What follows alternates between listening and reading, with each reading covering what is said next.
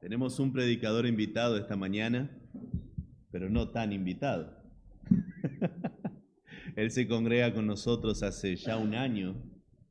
Es el hermano Carlos Peliza. Le voy a invitar que pase aquí adelante. Y Dios nos hable a través de su palabra. Dios le bendiga, hermanos. A ver si me queda medio cerca ahí. Ahí está. Eh, bueno, el pastor nos, nos invitó a, compartir una serie, así que es la primera vez acá en una iglesia bautista reformada, por así decirlo, o correcta, o de sana doctrina, pero hemos pedido al Señor que nos ayude y nos guíe para poder eh, realmente compartir con ustedes el mensaje que tenemos esta mañana. Así que me gustaría que me acompañen, por favor, al Evangelio de Lucas.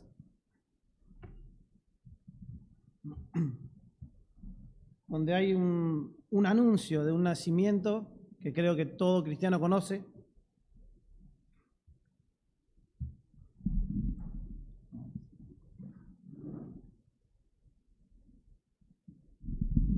Y que estamos recordando puntualmente en este mes. ¿sí? Conocemos que la fecha, no tenemos exactamente la fecha del nacimiento de Jesús, algunos estudiosos lo, lo, tiran más para el mes de septiembre, pero nosotros lo recordamos con un corazón sincero, así que eso es lo importante, que nuestro corazón recuerde ese evento tan maravilloso y ese anuncio que vamos a ver en esta mañana. Mientras preparaba el mensaje, eh, me venía a la mente una frase, ¿sí? le voy a deber de quién fue, pero sí se la voy a leer, eh, porque realmente no me acuerdo, pero sí me acuerdo la frase que dice, dice, vi muchos niños convertirse en rey, pero nunca un rey convertirse en niño, ¿no? Y esta frase me acompañó todos los diciembre eh, y me hizo meditar en que es así. ¿no? Nuestro Señor, el Rey de Reyes y Señor de Señor, un día decide venir a la tierra y convertirse en niño. Siendo rey, decide venir a la tierra a convertirse en niño. ¿sí? Así que es algo que ya arrancamos con algo diferente y distinto a todo. Es normal que un niño en un futuro se convierta en rey, pero no es normal que un rey se convierta en niño. ¿sí? Y en esta mañana vamos a ver ese anuncio tan importante. Y me gustaría que leamos el versículo 26, vamos a leer del versículo 26 al 38. Pero antes, si me acompañan, quisiera orar, por favor. Padre, te damos gracias en esta mañana. Gracias por la oportunidad que tenemos, Señor, como decía el pastor, de abrir tu palabra, de congregarnos, Señor, y sabemos que es gracias a tu misericordia, Señor. No somos dignos, Señor, de estar en tu presencia ni aún de poder acercarnos pero a través de la muerte, Señor, de tu Hijo que recordamos en esta mañana, tenemos acceso directo al Padre, Señor. Qué grandioso, Señor, y qué maravilloso es eso, Señor, que en nuestras mentes finitas no lo podemos comprender, pero sabemos que es así por fe y lo creemos, Señor. Y por eso te damos gracias de todo corazón y te pedimos que nos hables en esta mañana y que tu palabra, Señor, pueda ser expuesta con fidelidad, como decía el pastor Padre. En el nombre de Jesús, amén. Dice el versículo 26. Dice, al sexto mes, el ángel Gabriel fue enviado por Dios a una ciudad de Galilea llamada Nazaret. Y si me acompaña, vamos a leer hasta el 38 y después vamos a leer, ver versículo por versículo, por favor. Dice, a una virgen desposada con un varón que se llamaba José, de la casa de David, y el nombre de la virgen era María. Y entrando el ángel en donde estaba ella, dijo, Salve muy favorecida, el Señor es contigo, bendita tú entre las mujeres. Mas ella cuando le vio se turbó por sus palabras y pensaba, ¿qué salutación sería esta?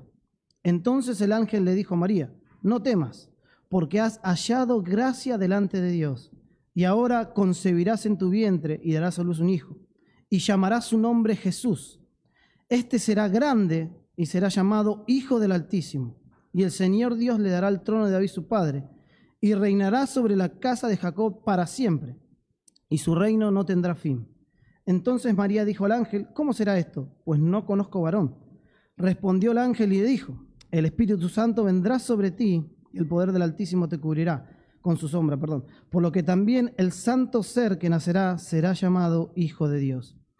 Y aquí tu parienta Elizabeth, ella también ha concebido hijo en su vejez, y este es el sexto mes para ella, la que llamaban estéril, porque no hay nada imposible para Dios. Entonces María dijo, He aquí la sierva del Señor, hágase conmigo conforme a tu palabra. Y el ángel se fue de su presencia. Primero me gustaría mostrar el lugar, después el anuncio, la recepción de María, ¿sí? Cómo ella recepciona ese anuncio, cómo reacciona, ¿sí? Para que podamos ver cómo ella realmente termina en el último versículo que nosotros leímos recién. Dice, versículo 26, al sexto mes el ángel Gabriel fue enviado por Dios a una ciudad de Galilea llamada Nazaret. Esta es la tercera vez que aparece el ángel Gabriel en la Biblia. ¿sí? Si recuerdan, está las dos primeras veces que lo, vemos o lo leemos en las Escrituras, está en el libro de Daniel, en el capítulo 8 y capítulo 9. Y antes, y la tercera, perdón, sería la cuarta, eh, aparece en el capítulo 1, en el anuncio del nacimiento de Juan el Bautista. ¿sí? Un anuncio parecido, de alguna manera, si lo podemos leer. Pero ahora, después de haber venido de un anuncio importante, iba a venir un profeta después de 430 años de silencio o 400 años, otra vez a Israel, este ángel es llevado a Nazaret. Venía de la pompa, por así decirlo, ¿no? Del templo. El anuncio de Juan el Bautista del nacimiento era en el templo de Jerusalén. Hermoso lugar donde muchas personas estaban, ¿sí? que se reunían una vez cada año para adorar al Señor. Este ahora anuncio, que es muchísimo más importante que el de Juan, es el más importante de toda la historia y de todos los tiempos, va a Nazaret. Y Nazaret era una ciudad de poca reputación, puntualmente de muy mala reputación. Los judíos en ese tiempo decían a la gente de Galilea, le decía Galilea de los gentiles a la ciudad, porque estaba cerca y rodeado de muchos gentiles. Y saben que en ese tiempo los judíos y los gentiles, bueno, hasta día de hoy tampoco, eh, se odiaban, no querían saber nada uno con otro. Entonces, despectivamente llamaban a esa ciudad como la Galilea de los gentiles. Sin embargo, el ángel Gabriel es enviado por Dios a dar un anuncio tremendo. Vamos al versículo 27. El fue enviado a Nazaret y el versículo 27 dice, a una virgen desposada con un varón que se llamaba José de la casa de David y el nombre de la virgen era María.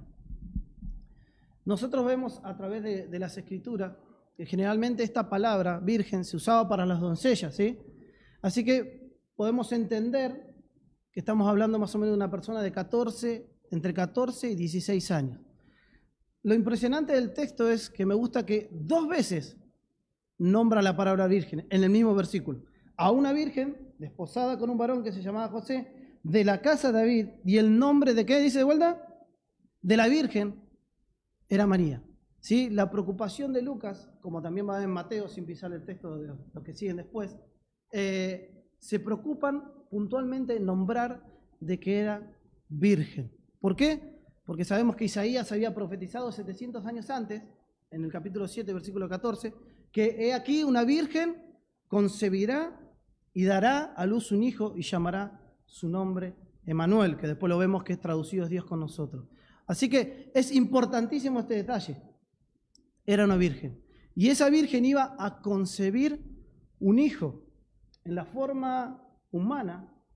Para nosotros eso es imposible. ¿Sí? Pero ese es el anuncio. Fue llamada a una virgen desposada, ¿sí? El desposorio todos sabemos que era un tiempo, un laxo que tenían los judíos como si fuera un noviazgo de nosotros, nada más que era un compromiso real que podría durar hasta un año, ¿sí? Pero cada uno vivía en casas separadas como si fuera un noviazgo nuestro y al año se casaban, ¿sí? Así que María se encontraba en esta posición, en un desposorio, ¿sí? Unida, comprometida con José, viviendo en casas separadas, pero obviamente sin tener relaciones sexuales, ¿no? Así que por eso es importante entender que era una virgen. El versículo 28 dice así, y entrando el ángel de donde estaba ella, donde ella estaba, perdón, dijo, salve muy favorecida, el Señor es contigo, bendita tú entre las familias de la tierra. Y meditando en este, en este versículo, Quería hacer un paréntesis un poquito sin irnos del texto, ¿sí?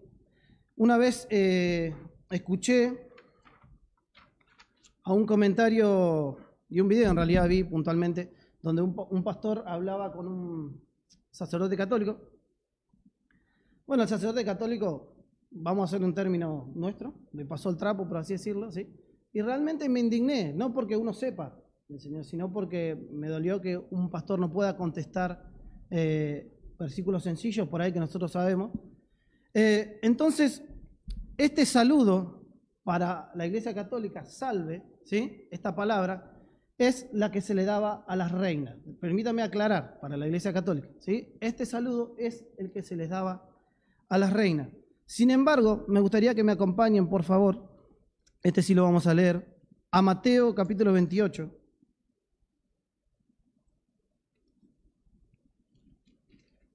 Porque quiero que ustedes lo lean también y lo veamos juntos.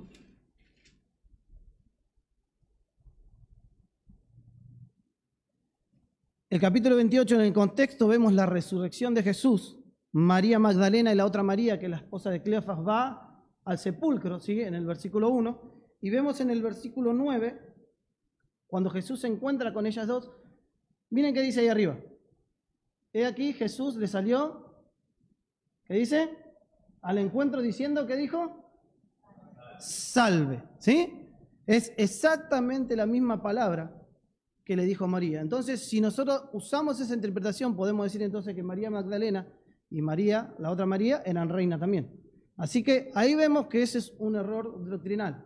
¿sí? Ese es, salve es simplemente un saludo. Un saludo que se en ese tiempo. La traducción más correcta es alégrate. ¿sí? Y literalmente dice después, llena de gracia, ¿sí? muy favorecida, llena de gracia pero no portadora de gracia, sino llena de gracia.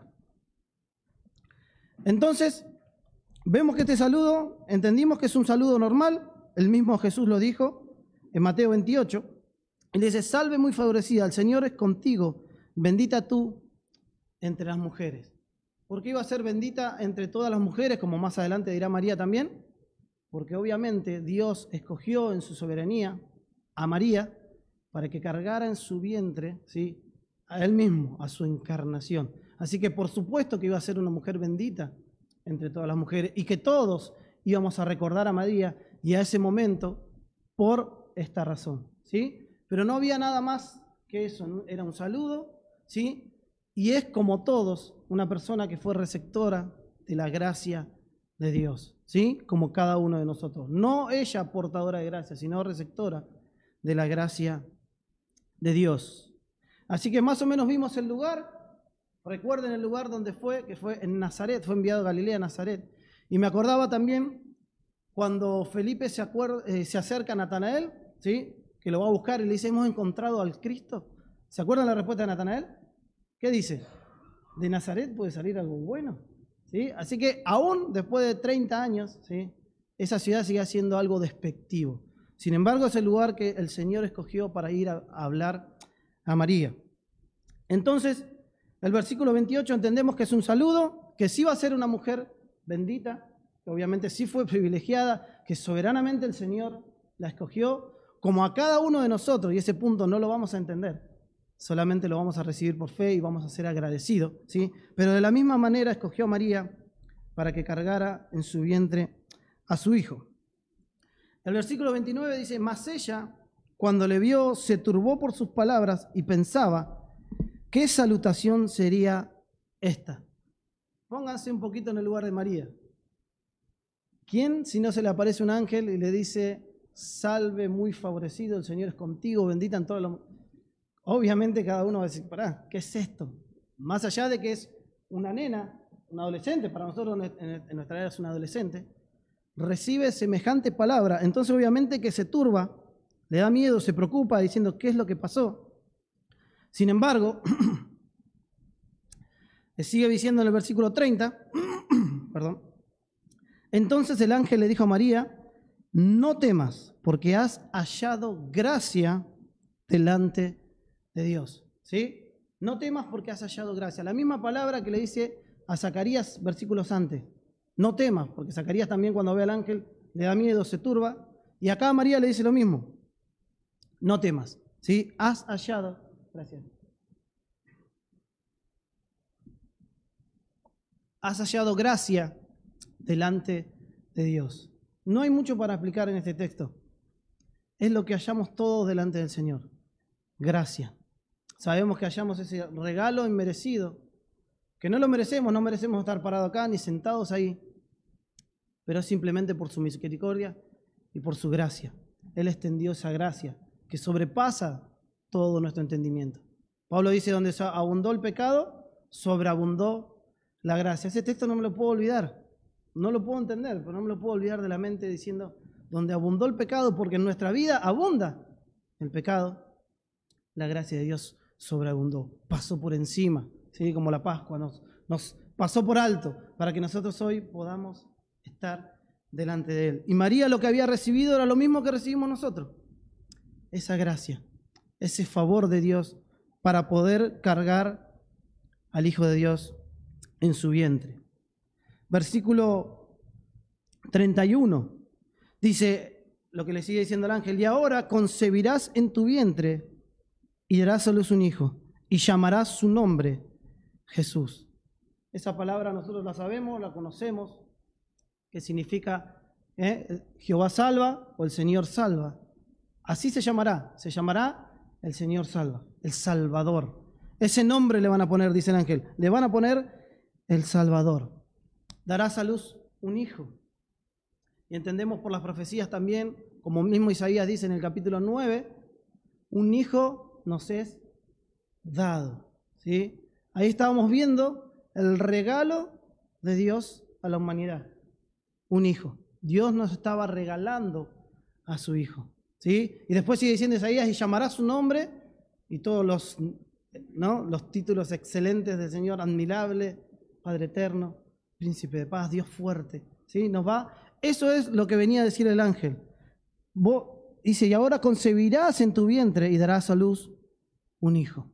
El regalo de Dios. Y ese regalo se llamará Salvador. Versículo 32. Y este será grande y será llamado Hijo del Altísimo y el Señor Dios le dará el trono de David, su padre. La misma palabra que le dijo a Juan el Bautista el ángel, este será grande. Dijo, pero hay una diferencia tremenda acá. Después de decir grande, que se puede interpretar como famoso, según algunos comentaristas, me gustó por ahí esa expresión como famoso, u otros también decía que grande se refería a que él iba a ser servidor de todos, ¿sí? Porque ¿qué dice el Señor? El que quiere ser grande en el reino de Dios tendrá que ser servidor de todos. ¿Sí? Entonces, podemos entender ese texto o esa expresión de esa manera, que es lo mismo que le dice a Juan, pero hay una diferencia gigante en lo que sigue después. Dice, y será llamado hijo del Altísimo. Y esta expresión no es simplemente un comentario o como nosotros nos llamamos hoy hijo de Dios, sino lo que el ángel estaba diciendo, y ese niño que cargarás en tu vientre será igual a Dios tendrá la misma esencia de Dios. Será puntualmente Dios mismo. ¿Sí? Por eso cada uno de los evangelios se encarga de mostrarnos todo eso. Juan se encarga de decir en el principio, era el verbo. Él no pone genealogía, como Mateo, como Lucas. Él se encarga de decir, este era desde el principio de la eternidad. Y el verbo era con Dios y el verbo era Dios. ¿Sí? En Juan 1.1. Así que lo que el ángel está diciendo es que este niño será igual a Dios. Tendrá la misma esencia, la divinidad de su Padre. Será hombre y será Dios. ¿Y por qué iba a ser hombre?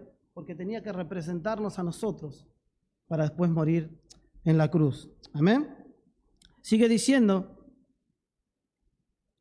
eh, y en Mateo vemos, perdón, para, para cerrar el versículo, en Mateo vemos que cuando el ángel le habla, ahí no dice si es Gabriel o no, a José en el sueño, le dice, llamará su nombre Jesús también. ¿Por qué? Porque él salvará a su pueblo de sus pecados. Ese era el objetivo de ese niño, venir al mundo y salvarnos a nosotros de nuestros pecados. Versículo 33. Vamos a unir el 32 con el 33. Terminamos el 32, perdón, dice, y el Señor Dios le dará el trono de David su padre. Versículo 33 y reinará sobre la casa de Jacob para siempre, y su reino no tendrá fin. Estas uniones es puntualmente la identificación de Jesús como el Mesías. Ustedes recuerden que el pueblo judío lo que más esperaba era quién? A su Mesías, a su Salvador. Nada más que tenían una idea equivocada de cómo iba a venir ese Mesías. Sí sabían el lugar, en Belén, porque cuando vienen los magos, ¿sí? A decirle a Lores, los, los teólogos, los eruditos de ese tiempo le dicen, en Belén de Judá van a ser. Pero ellos querían un Mesías que venga, que, con poder, que los liberte del imperio romano, ¿sí? Sin embargo, este Mesías era el Hijo de Dios y era totalmente diferente. Él iba a traer una libertad espiritual. Así que estas frases lo identifican a Jesús como el Mesías, el heredero. ¿Sí? ¿Se acuerdan Bartimeo cuando estaba? Dice, lo llama, ¿cómo lo llama a Jesús? Hijo de David, ten misericordia de mí. Bartimeo estaba creyendo en que él era el Cristo, él era el Mesías, el Hijo de Dios, el que iba a venir a salvar a su pueblo. Pero la salvedad que él iba a traer era de nuestros pecados, de una libertad espiritual, libertarnos de la esclavitud del pecado. El pueblo judío creía, creía que iba a traer libertad del imperio romano. ¿sí? Así que ese Mesías estaban esperando, pero Dios tenía un plan mucho más grande. Entonces, este comentario del ángel identifica a Jesucristo como el Mesías, el Hijo de Dios, el heredero de la casa de David. Amén. Eso es lo que el ángel está diciendo. No sé si María lo entendió de esa manera. Sé que en ese tiempo el pueblo judío estaba esperando al Mesías. Y ese anuncio es lo que el ángel le trata de decir. Y reinará sobre la casa de Jacob para siempre, y su reino no tendrá fin. Así que la idea es mostrar que Jesús no solamente iba a ser igual a Dios, sino que también es el Mesías que el pueblo judío esperaba. ¿sí? Fíjense que esta explicación no es solamente para el pueblo judío, ¿sí? sino que iba a ser para todas las naciones de la tierra. Porque la promesa de Abraham, ¿cuál fue? En tu simiente serían benditas todas las familias de la tierra, todas las naciones. ¿Sí? Así que el Dios ya tenía el plan, como vimos con Leo en Génesis 3.15, de enviar a ese Salvador para que todas las familias de la tierra seamos benditas. Y eso por eso hoy estamos acá en este lugar, porque la salvación es para todos, ¿sí? Así que volviendo al texto, perdón que voy a tener un poco de agua. El versículo 34. Miren lo que dice María. Acá habla María. Entonces María dijo al ángel, ¿cómo será esto? Pues no conozco varón. María no está pidiendo señal, ¿sí? como el caso de Zacarías, si, si alguna vez está identificado con el capítulo 1, los versículos anteriores. Zacarías le pide una señal al ángel. María no le pide una señal. Hace una pregunta que haría yo, o por ahí haría otra pregunta peor, pero ella dice, ¿cómo será esto? Pues no conozco varón. Es una pregunta simplemente de asombro, de decir, a ver, eh, bueno, yo creo en lo que vos me decís, necesitaría saber cómo sería, ¿sí? ¿De qué manera?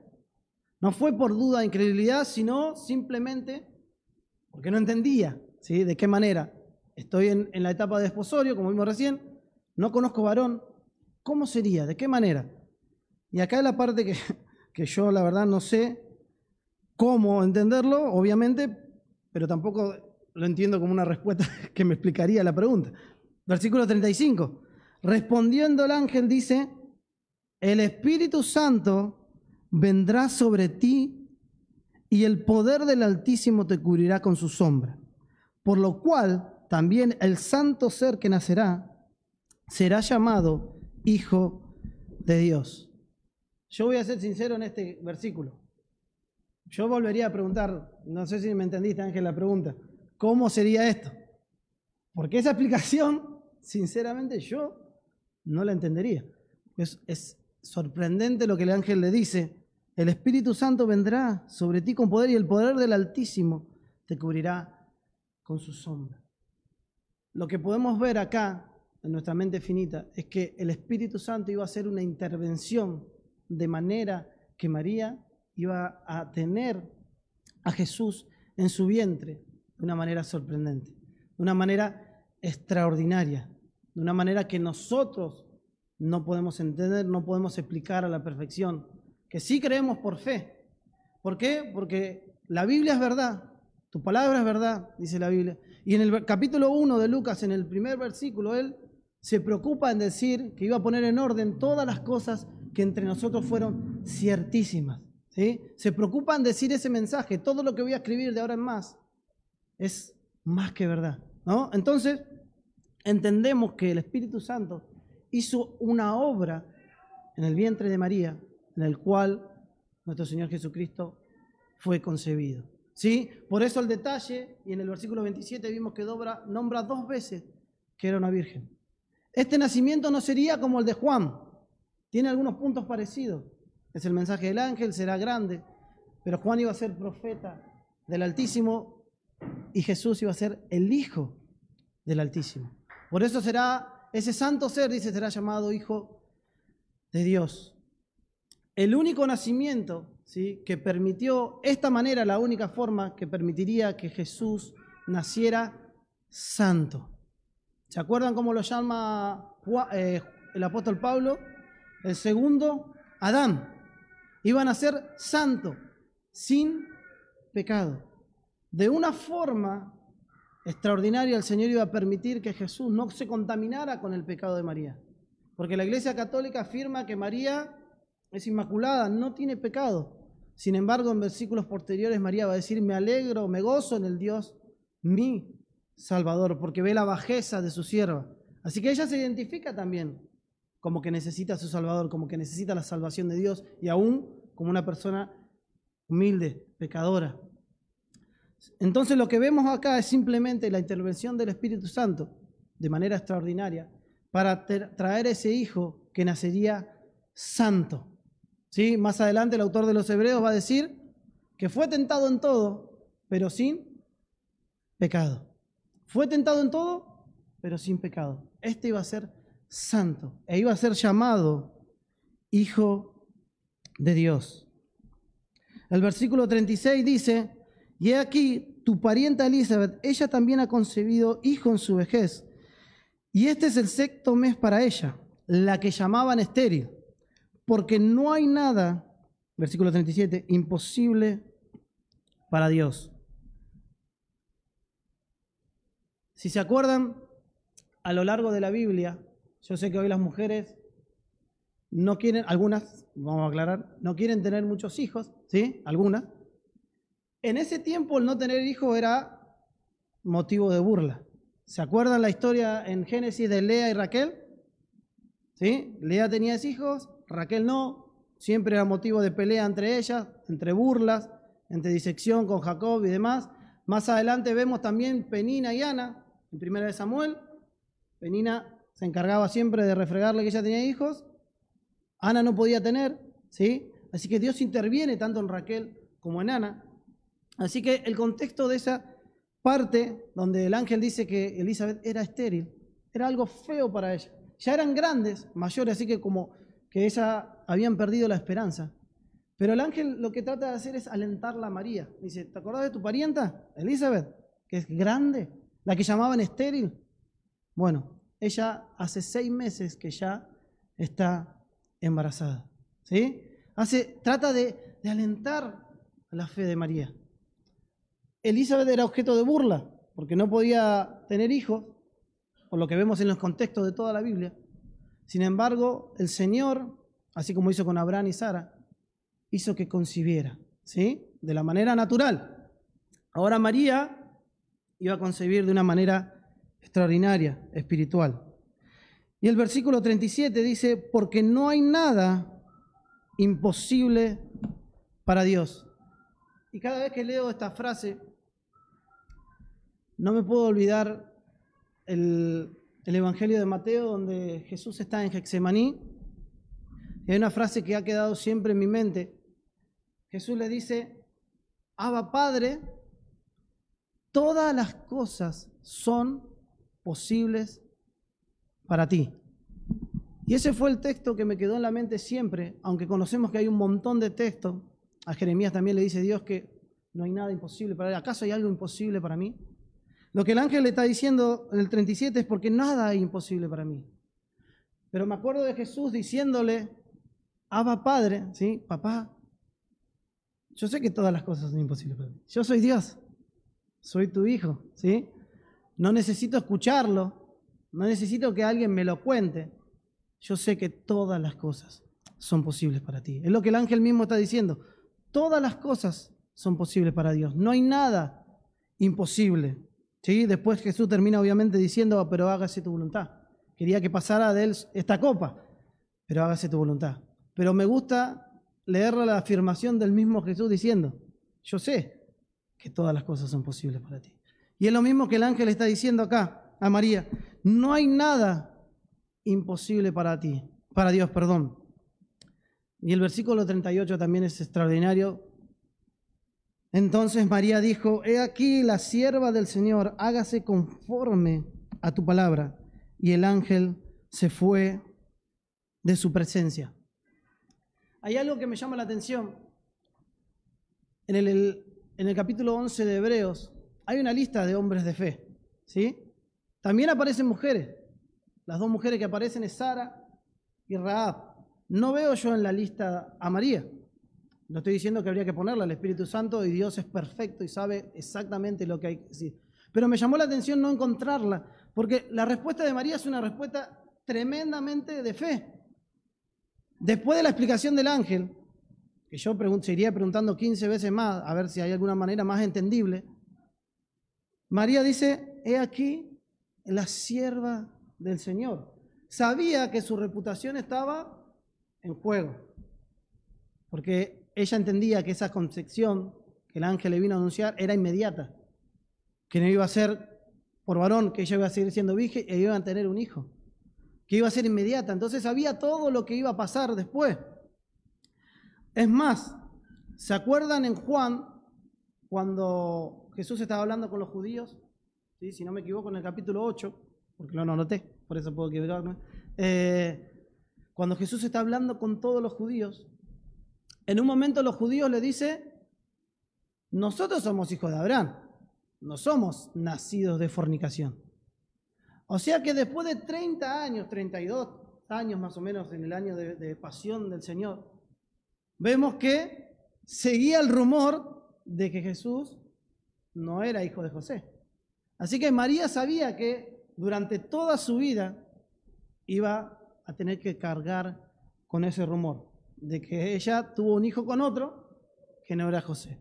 ¿Sí? Así que sin importarle su reputación ni lo que iba a pasar, María responde, he aquí la sierva del Señor, hágase conmigo conforme a tu palabra. Y el ángel se fue de su presencia.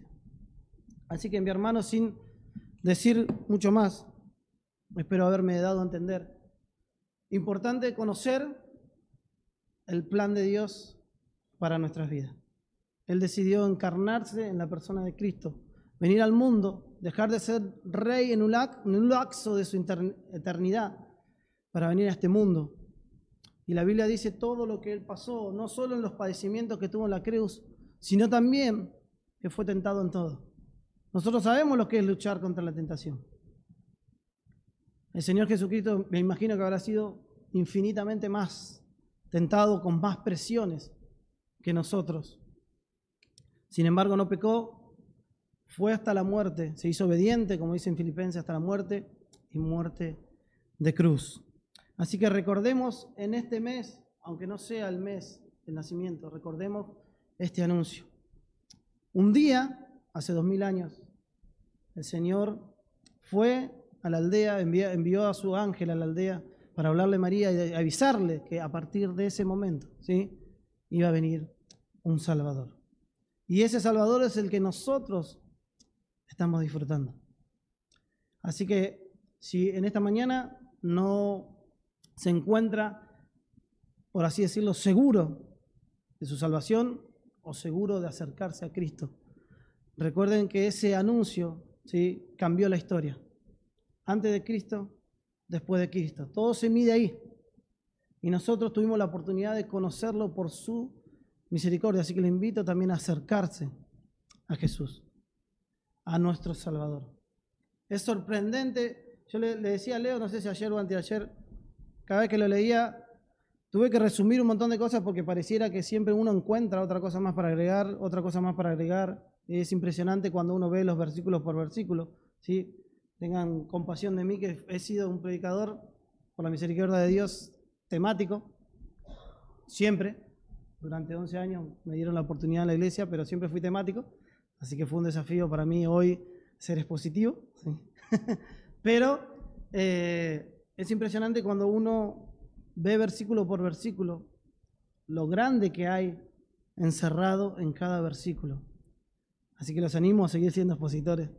Y, realmente es, la palabra de Dios es tremenda, rica, y podemos ir aprendiendo tantas cosas maravillosas. ¿sí? Así que bueno, simplemente eh, me gustaría solamente cerrar con una oración y que podamos entender y en este último mes del año reflexionar sobre cada uno de los hermanos que van a exponer después también sobre este nacimiento ¿sí? que dio y cambió la historia. Amén. Padre, te damos gracias en esta mañana. Gracias, Señor, por tu misericordia. Tengo que decirlo siempre, Señor, que oramos porque realmente es así, Señor. Como aún cantábamos en el último himno, Señor, en nuestros labios van a terminar diciendo que no somos nosotros, Señor, sino eres tú.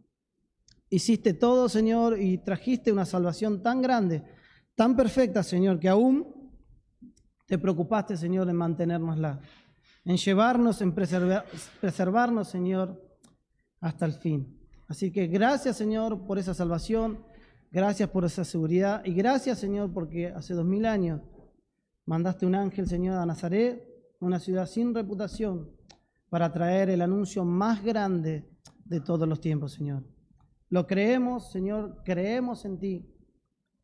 Creemos de todo corazón en tu palabra, porque ella es viva y es eficaz, Señor. Y yo te ruego que nos ayudes en este mes a pensar y a meditar, Señor, en lo grande de este anuncio, pero también en la salvación que trajo, Señor, para con nuestras vidas. Señor, si no estaríamos directamente, Señor, como dice tu palabra, nos iríamos al infierno. Pero tú nos rescataste de la muerte, nos diste vida juntamente con Cristo, Señor. Y hoy podemos estar a futuro en los lugares celestiales. Te damos gracias, Señor. Te lo pido en el nombre de Jesús. Amén.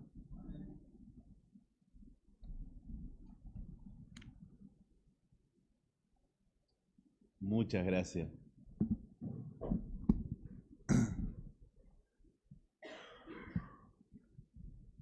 No hay nada más para agregar. Solo dar gracias al Señor porque Él se humilló por nosotros. Mientras el hermano predicaba, venía a mi mente, Primera de Corintios 1, cuando dice, mirad hermanos vuestra vocación, que no sois muchos sabios según la carne, ni muchos poderosos,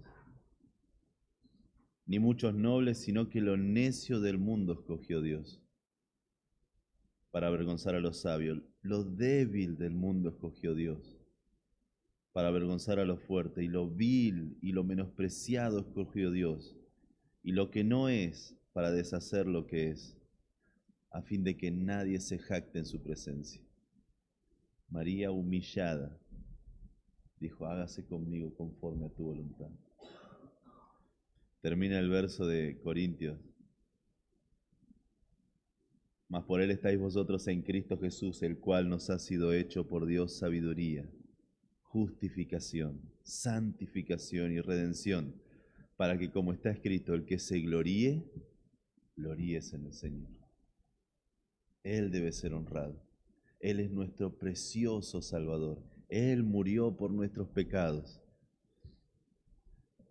él es nuestro Salvador maravilloso. Te invito a ponerte de pie y cantar juntos esta hermosa verdad.